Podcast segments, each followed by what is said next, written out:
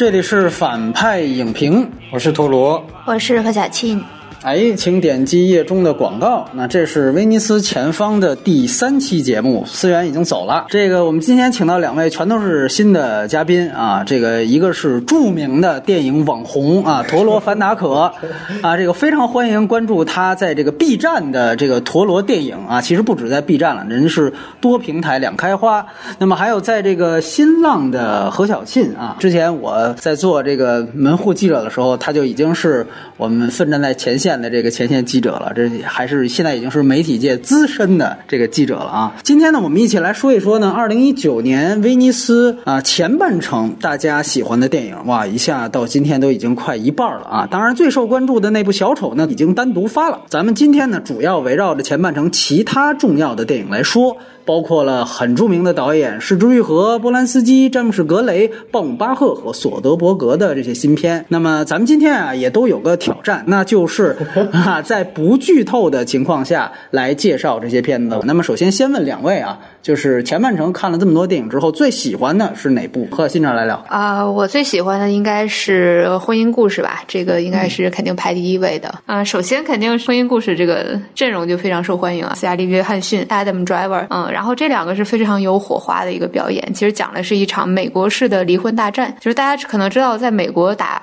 离婚官司是非常复杂的一件事情，你可能要请一个律师，然后你尽管可能两个人关系非常好，但你还是要纠葛一番，然后片中又有。好几场非常精彩的戏。听你的意思是你还是觉得这个片子的亮点应该是在表演上。对，但是它整个剧本的非常精巧，就是从一开始，他的优点是什么什么什么什么，然后他的优点是什么什么，那然后大家又会好奇说，为什么这个故事是讲离婚的呢？然后他转头就说啊，这两个人其实是在一个调解程序当中，就是这是他们仅存的最后一点勉强的夸赞一下对方，觉得这个非常的有喜剧效果。婚姻故事也刚好是我这目前为止最喜欢的电影，因为它主要在情感上特别的打动我。在我看来，这个片子本质上还是一个爱情片，主要是在讲两个明明其实很相爱的人，但他们就是没有办法在在一起了。那这个没有办法在一起，可能就是因为刚刚提到的，不管是嗯这些法律的繁琐程序，还是一开始他们本身自己性格不合或干嘛的，但是他们其实是互相仍然是爱着对方的。然后那在这个情况下，又产生了产生了后来的所有离婚的这些嗯过程，那导致他们两个。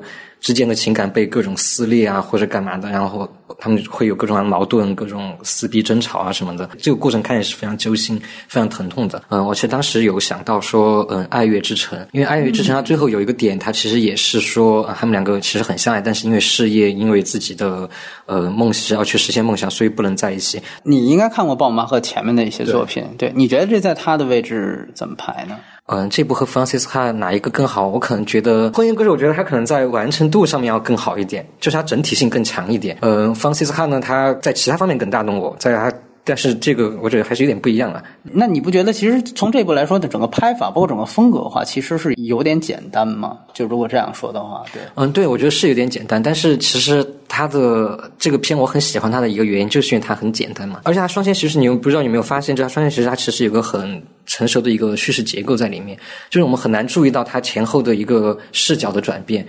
就我们看完之后，我反正我是在看完之后我才才回想起来，才会发现说，哎，视角其实已经转变了。但一般电影它会分成两个部分，就第很明显的跟你说，第一个部分是由这个人的视角来讲，第二个部分是由这个人的视角来讲。但是它是很自然的过渡，你几乎都没有意识到它什么时候从一个视角里变成了另外一个视角了。看起来很简单，但是它厉害的地方在于，它其实背后还是做很多功夫的，包括它的剧作方面什么的。其实我觉得这个导演特别擅长把那个恋爱中男女的那个矫情的一面拍的特别，哎，又温柔又可爱，然后又觉得啊，跟自己似曾相识的那一面非常。像，其实我想起来的是一个完全不相干的片子，我比较想起波兰斯基那个《杀戮》，就是他也是在密室当中，就是关于孩子的事情，然后两个人吵的，就是特别的丑恶嘛，然后还有那个吐的那一场，对对对，非常经典的一场。斯嘉丽跟老司机吵架的那一场戏，就两个人一开始就可能没有那么还开始讲道理，然后后来讲着讲着话越来越难听，就话赶话，最后两个人就。几乎都在咒对方，然后这个其实非常常见的一场戏，就是那个吵架戏，我觉得写的写的特别好，就是他们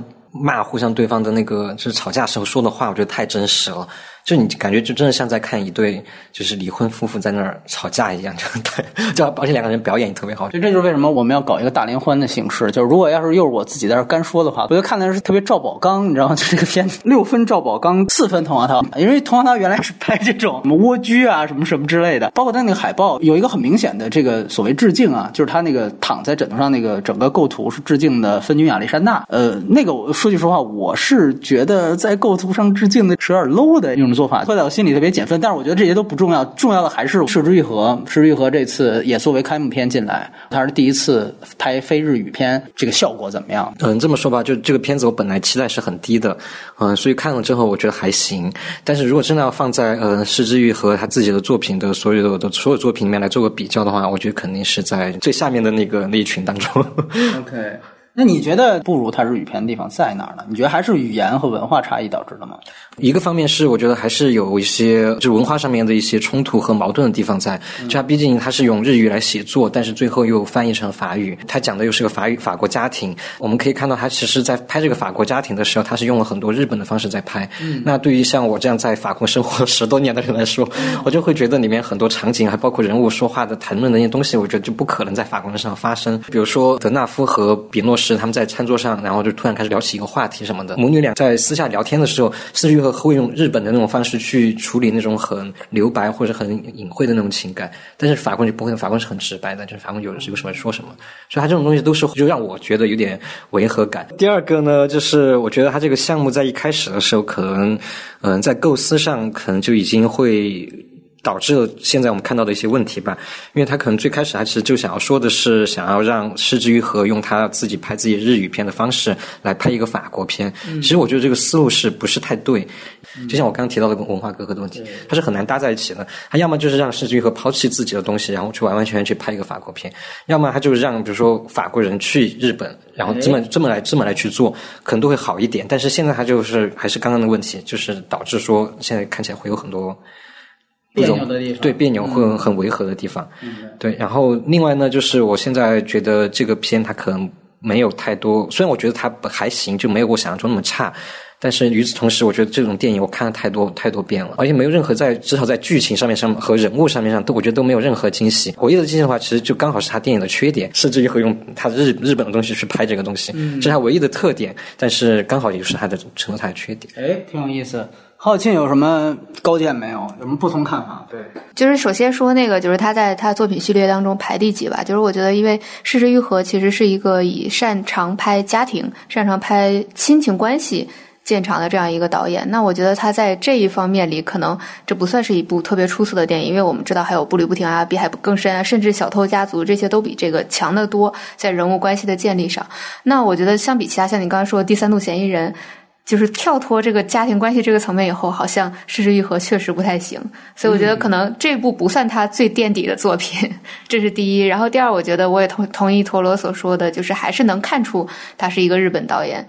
就是有时时不时我会哎出戏一下，我就觉得啊、哦，这个是失之愈合导演，不是一个就随便。什么主竞赛的一个法国剧情片，就还是觉得会稍微有点别扭。嗯，明白。其实有一个很有意思的话题，就是包括这些法国演员，尤其是朱丽叶·比诺什，我们注意到，包括还有另外另外一位像于佩尔，他们非常喜欢跟亚洲导演来合作。其实很多这样的例子，包括像这个之前洪尚秀，对吧？有跟于佩尔的合作，比诺什还跟侯孝贤合作过啊，以及像这个那个荷兰之美，啊，没错，荷兰之美，包括以及甚至我们说柬埔寨的潘里德，对吧？他们都有过合作。大家觉得就是在这些维度当中，是不是？最后都会产生同样的问题呢？还是说，相对大家就看过的经验而言，呃，还是有比这个更好的合作方式呢？陀螺，呃，我觉得这个在从制片角度来说的话，呃，这个可能得有个前期的一个考量吧。就是不像你刚刚提到的，不管是红尚秀还是何来之美，跟法国演员合作，其实都是把他们邀请到他们当地去。同样的，比诺什跟何来之美也是比诺什那个角色去了日本，这种方式的话，可能成功几率要高一点，就是把那个违和度可能会降到最低。反过来，如果像黑泽清跑到法国去拍那个呃暗房秘密，是不是叫对那那种他就会会也会产生像现在失之愈合这样的问题，就会一下就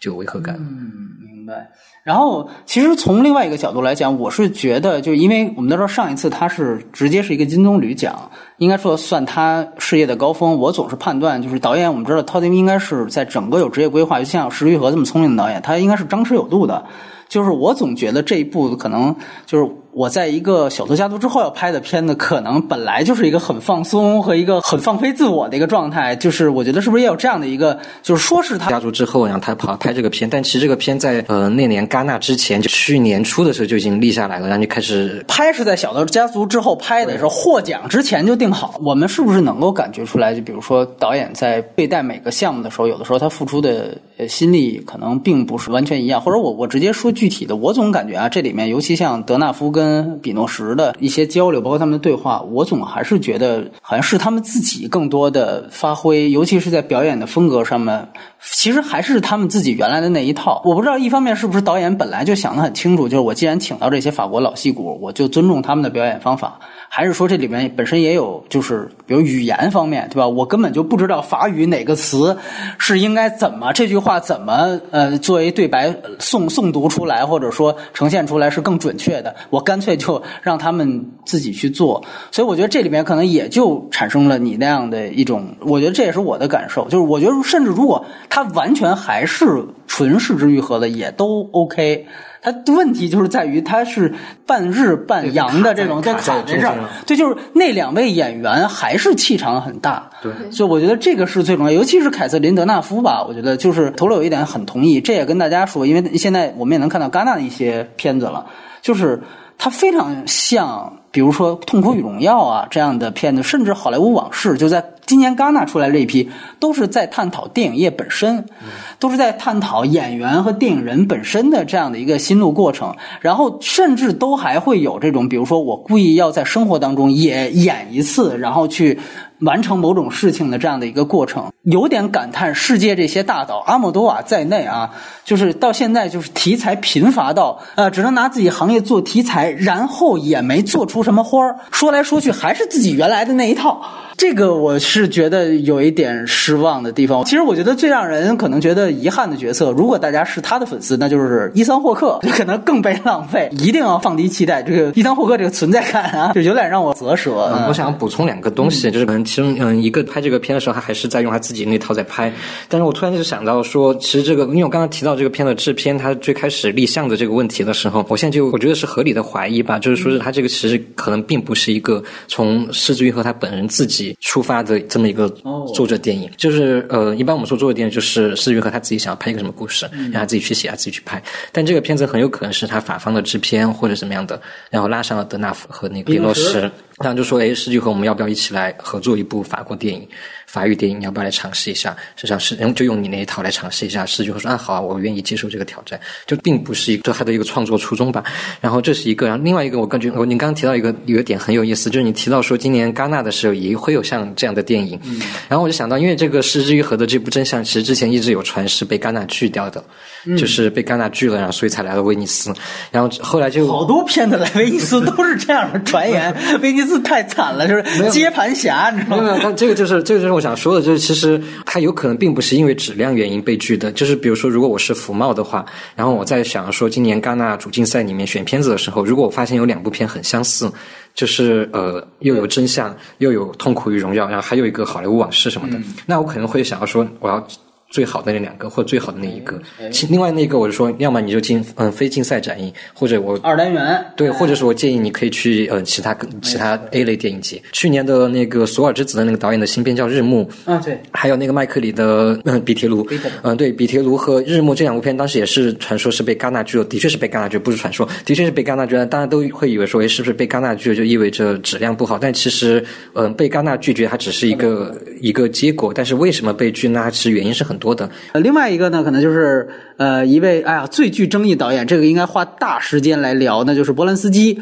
啊，他拍的这个《我控诉》，而且呢，这里也说个前情，呃，在《我控诉》还没有放映的时候，是他们第一天，整个评审团有一个例行的发布会，在发布会上，也就是他们这个主席呃来发表了一段言论啊，现在已经被判定是一个争议言论，就是他。对于波兰斯基这个人，呃，就是和他的这个艺术家的这样的一个身份做了一番看法。大概就是说，他不能把艺术家和艺术完全分开。其实也表达了，包括甚至直接说，呃，大概那个意思就是说，反正波兰斯基出席的场合我是不会去的。啊，当然，这个波兰斯基最后也没有来到威尼斯，好像是有这样的一个情况。完了之后呢，还有一个后续，就没想到我控诉那边。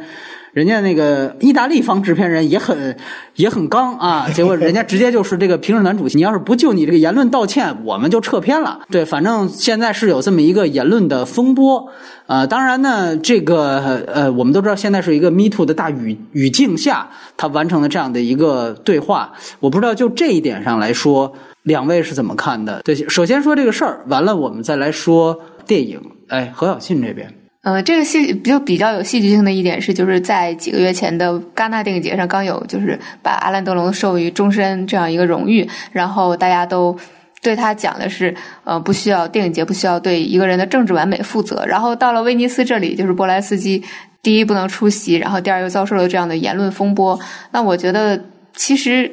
确实，其实我比较同意的一点，就是在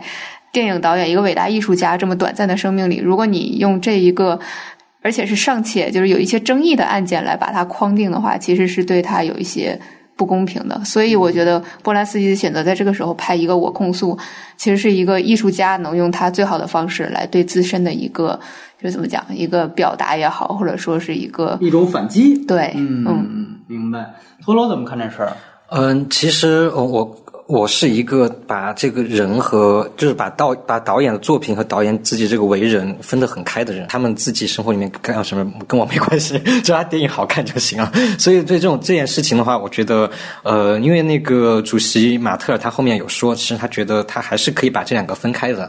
就是作品和人，对他还他还是强调说还是可以分开，只是说他不想为见到这个人，对他不想跟他共处一室，或者不想为他鼓掌或者干嘛的，但是还是可以分开去看他的作品。嗯，那我觉得这个态度是对的。他为人怎么样的话，我其实觉得这个是应该留给社会去判断。当然，对，当然我们也是每个人都是社会的一份子。我觉得有一个争执的点是在于，因为他本身现在是评审团主席，他说这个话。而这个片子《我控诉》本身就是参赛影片，说白了，它其实是有最终的颁奖权的，他会决定哪个奖给哪个片子。那你，而且那是例行发布会，是第一天举行举行的。他说了这个话的时候，想必他应该还没有看这个电影。就是最值得讨论或者最争议的点是在这儿。嗯，我反倒觉得这个其实还好，因为马特尔他现在他在那个第一天发布会上就把这个事情给说出来了，意思就是我不会给这个片或者不会给这个导演奖，他甚至有可能会给男主角。颁发影帝奖都有可能，但他就不会给导演这个奖。就那那那金狮奖算不算给导演的？算算，肯定是给导演的。所有金狮奖和最佳导演是不可能给波兰斯基的。呃，那提前把这个话说出来了，但是他其实他这么说出来，你没看片你就说出这样的话，那你来干嘛呢？没有，但是我觉得他说出来的这件事情并不是那么重要。为什么呢？因为其其实，在其他电影节上，其他电影节那么多评委，他每个人其实都是有偏见的。至少马特把这个偏见提前说出来了。比如说，像之前那个杰西卡·查斯坦，他当然他当时看了片之后，但他就很不喜欢某部片子里面对女对待女性的态度或干嘛的，他就是不愿意给这个片子展现。对，这这是不一样的性质，因为他是在就片子说片子。对，但是马特尔他也会去看这个片子，问题是不是？只是说他看了片子，他还是会有偏见，那这个不一样嘛？那这个跟跟于佩嗯于佩尔当时在戛纳那年当主席，其实也是一样，他也是会有自己的偏见，他就是要给哈内克讲。那其他所有人都不再怎么好，他不会给他们讲。但是于佩尔没有说出来这件事情，他完全也可以在第一天就说是哈内克。是我最喜欢导演，我一定要给他讲。那这这里性质也就也是这样的，对他只是个先说说不说出来，要先说后说的问题。因为是这样，就是如果他不说出来的话，你就不能证明他有这个想法。我们只能看到他，对吧？他他的结果就大家做出来，就是我想杀人，跟我真的杀了是不一样的。对，所以这是一个道理。但是现在的问题就是他在没看片的情况下，他说出这样的话。那我觉得这个当然是非常非常不恰当的，包括这个不恰当。我现在想举另外一个例子，就是之前阿姆多瓦在戛纳有一届，他当评审团主席，他直接也是在没看片的时候就说：“我不会给网飞的片子颁奖。”那当时是奉俊昊的《玉子》，对吧？还还还有另外一部，好像是不是就是放对巴姆巴就是巴姆巴赫的？对对对。我的意思是说，我个人还是认为这样的话是不太恰当的。何何小庆怎么看？对对对。我觉得这些争议本身就是历史的一部分，就是这些新闻事件都会被后来的历史所记录下来，然后体现这个时代的特点。就像在电影辩证法，是的，没错，就是这部电影的，就是戏内外的互文性真的是非常有趣。因为在电影里，大家也可以记得，就是那个呃，我们的男主角就是那个，对对对，他还说，就是因为当时那个犹太。实习军官是他的，就是类似于学对学生。然后他说：“你为什么给我这么低的分？你是不是对犹太人有偏见？”他说：“是啊，我是讨厌犹太人，但是这个不能作为我评判分数的原因。也就是说，你先入为主有观念没有关系。我觉得，那大家可以看看解读，大家大家可以期待一下结果嘛，就看看他最终这一届我控诉到底有没有奖。因为从目前的来看，我觉得我控诉是一个在水准之上的作品。嗯，就是如果他有奖，那说明那他很公正啊，对吧？如果没有奖，那大家可以再争议。”他了，这个也不是对，但其实我觉得他把他自己也架在这儿了。就是如果他最后给了这个奖呢，就大家会说是不是你迫于舆论压力给的？就是如果你最后没给这个奖呢，其实也有会也有会有另外一个声音，就是说果然你看你就是带着偏见来了，你就执行了这个偏见。我可能从另外一个方面。就是去想这个事情，就她毕竟是一位女性导演，而且之前也做出了很多的这种这方面的表率行为吧。咱们这么先这么说，比如说什么拒绝了这个漫威啊，什么说黑寡妇的那个 offer，然后是说因为感觉他们很不尊重女性什么的，还是还都是自己往外说的。一般这种私下里跟公司谈谈崩了，一般不往外说。就是他，我不能说是作秀啊，但是我觉得本身他就是让我觉得很不恰当的一件事。其实我是同意。说他的确是有有点不恰当，因为毕竟他是这个电影节的评委会的主席。那你评委会，那你肯定是要看了片再评。嗯，但是你在看片之前就先把立场表明了，多多少少是对这个电影或者是这个电影所有的主创人员是是不公平的。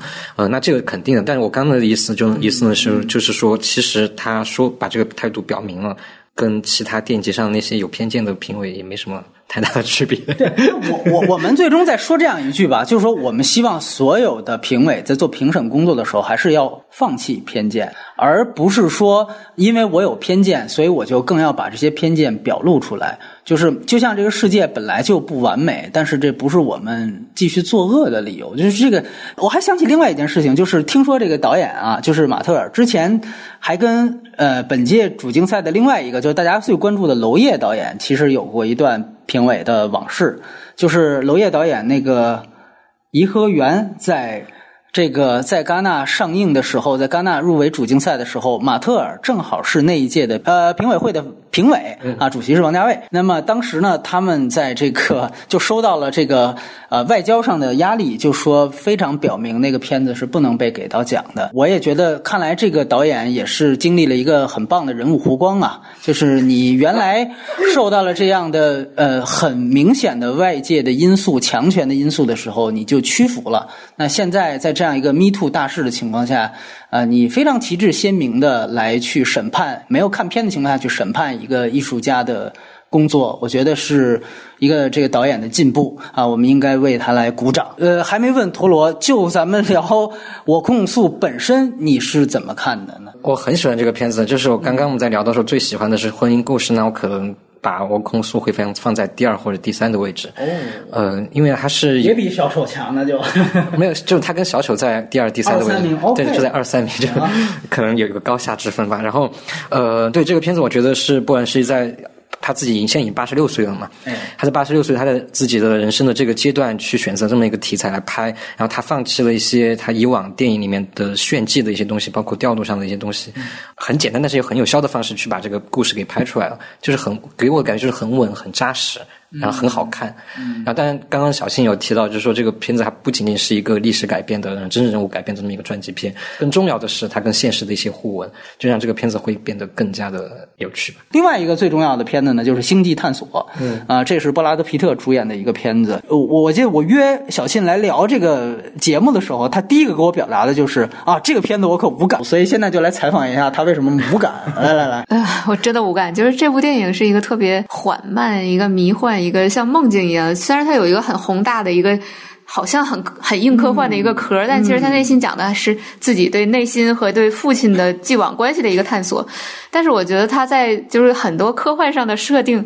完全就是站不住脚，就他还是一个心理片。就我觉得他的他比其他同类型片也高明不到哪去，所以我真的很不喜欢。就除了皮特那张脸，当然还是很帅，但其他我真的昏昏欲睡。我不知道陀螺喜欢在哪里。因为格雷的电影就一直就是很慢，就是很闷。他电影还是很老派的，他一直都在拍七十年代美八十年代那种美国电影。这次我觉得也是一样的，他是拍以前的那种太空片，不是像星际穿越那样的一个特别宏大的要去讲全人类干嘛的。但他其实就是一个走心，就是讲这个男的他要去去解决掉他内心的这个孤独的这个问题。不管前半段有些什么动作戏或者干嘛的，然后再加上后面他一个人踏上这条这条旅途。今年还出了另外一个比较争议的，也是科幻外壳的这样的一个很文艺腔的电影，就是。克莱尔·德尼的这个太空生活，你觉得他跟克莱尔·德尼这个有没有相近的地方？对，嗯，当然有相近的地方，而且我觉得两个片我都很喜欢。